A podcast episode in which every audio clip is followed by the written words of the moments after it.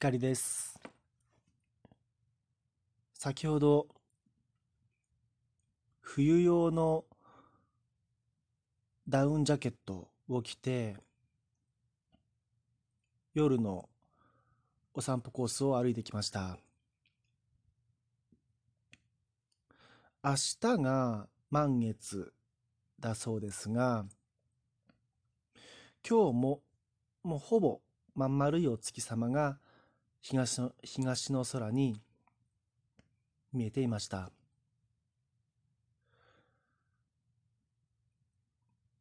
夜になったら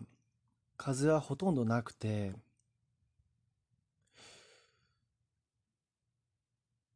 歩きやすく自動販売機でいつものようにジュースを一本買っていこうとしたら商品のラインナップが変わっていましてホットのあったかい商品にが半分以上占めるというような状態に入れ替わっていました。なので今日はミルクティーを買ったんです。がいつも冬はだいたいコーンポタージュかうん僕甘い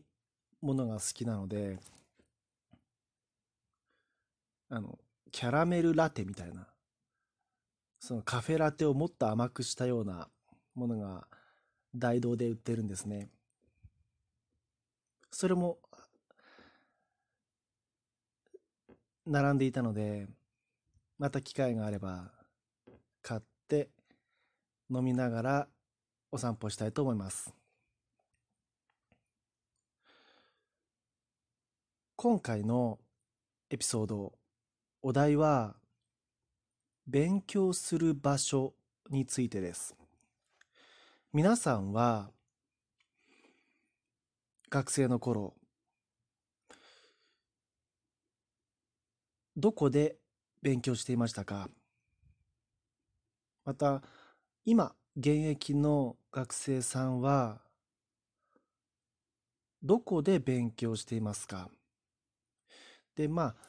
うん大雑把に僕の中ではですね図書館派と自宅派に分かれるような気がしているんですね。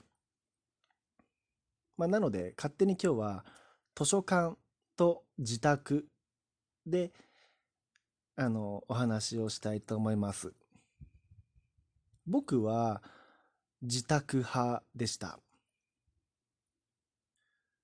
とにかく一人に一人になりたかったんですね。図書館は周りに人がいること自体がなんていうのかな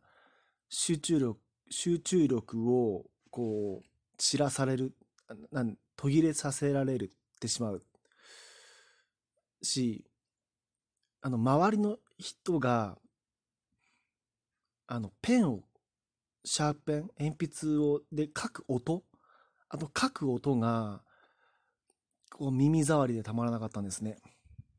まあ話し声とかはもうまあ問題外なんですけどね。だから僕は自宅でうんしかも音楽かラジオを聴きながら勉強するのが良かったんです。なんか自分でもこう話していて不思議なんですけれども図書館で周りに人がいる音は嫌なのに嫌なくせに自宅でラジオで流れてくる音を聞くのはなんか苦じゃないんですね。その方がなんかはかどるっていう感じがあったんですね。まあ不思議でしたね。なぜなんだろう。まあなんか図書館だともしかしたら他の人を、うん、いわばライバルのように感じてしまってああ自分も集中して勉強しなきゃって意気込むから集中力を削いでしまっていたのかなと今今になって思うんですが、とりあえず僕は自宅派でしたね。図書館、図書館派の人たちに聞いてみたら、うん、まさに例えば、他に、ま、えっ、ー、と、自分以外に他の人たちがいることで、それがむしろ集中力を増すきっかけになるっていう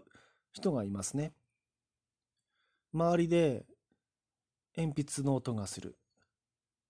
静かでみんな黙々と本を読んだり勉強している。だから自分もやらなきゃっていうふうにこう僕とは違ってこう前向きに捉える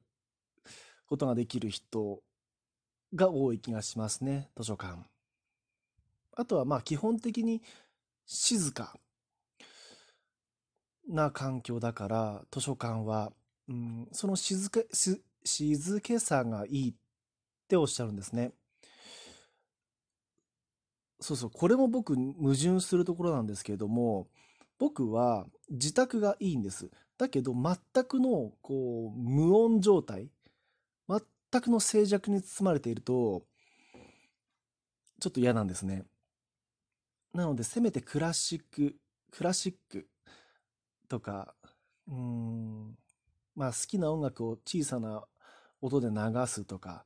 そういうことをしてましたね。まあ、うん。それがどっちがいいとか、別にこう、あれですよね。こう、僕がなんで、その、その、なんだろうな、全くの静けさが苦手かとか、ちょっとそのメカニズムは今のところ説明は難しいんですが、うん、なんとなくそんな感じでしたね。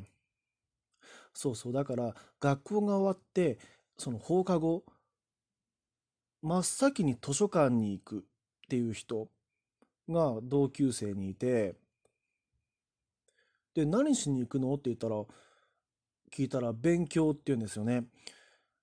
ああ、なるほどなと。こう、いや、僕にはできない習慣だなと思ったわけです。皆さんは図書館派ですか？それとも自宅派ですか？まあ、この別に2箇所に限らないですよね。もっといろんな勉強する場所ってあげれば、あの、出てくると思うんですが、そうだなうん。なんか、あの、よく僕は、そのじ、あの自宅で勉強してるときですね、そのラジオは、オールナイトニッポンを聞いてましたし、別に好きなパーソナリティがいたとか、そういうわけじゃないんですけれども、なんとなく、まあその時間帯、面白そうなのがオールナイトニッポンだったんですよね。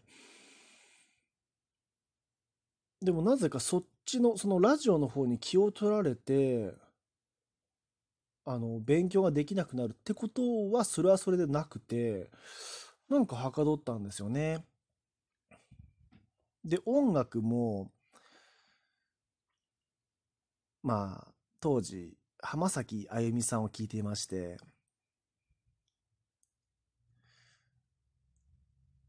あ、そうそう、だから、その、あゆと、つんく、つんくさんがデュエットで歌ってる曲、ちょっとすみません、タイトルが